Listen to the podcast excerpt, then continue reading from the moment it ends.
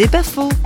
Pour se construire soi-même, on a besoin des autres. Nicole Jamais, psychanalyste et théologienne. Ce qui me paraît très important, c'est de prendre conscience de l'importance que j'ai pour les autres. Parce que je peux refaire des expériences qui permettent la confiance. Et ça, ça peut changer la vie des gens. Alors c'est vrai que si euh, j'ai fait des expériences très traumatisantes, etc., c'est pas une expérience de confiance dont j'aurais besoin, hein.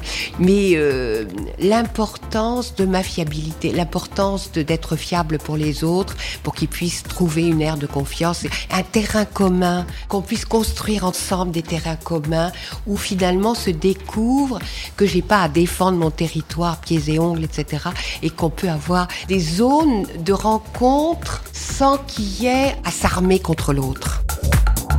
C'est pas faux, vous a été proposé par parole.ch.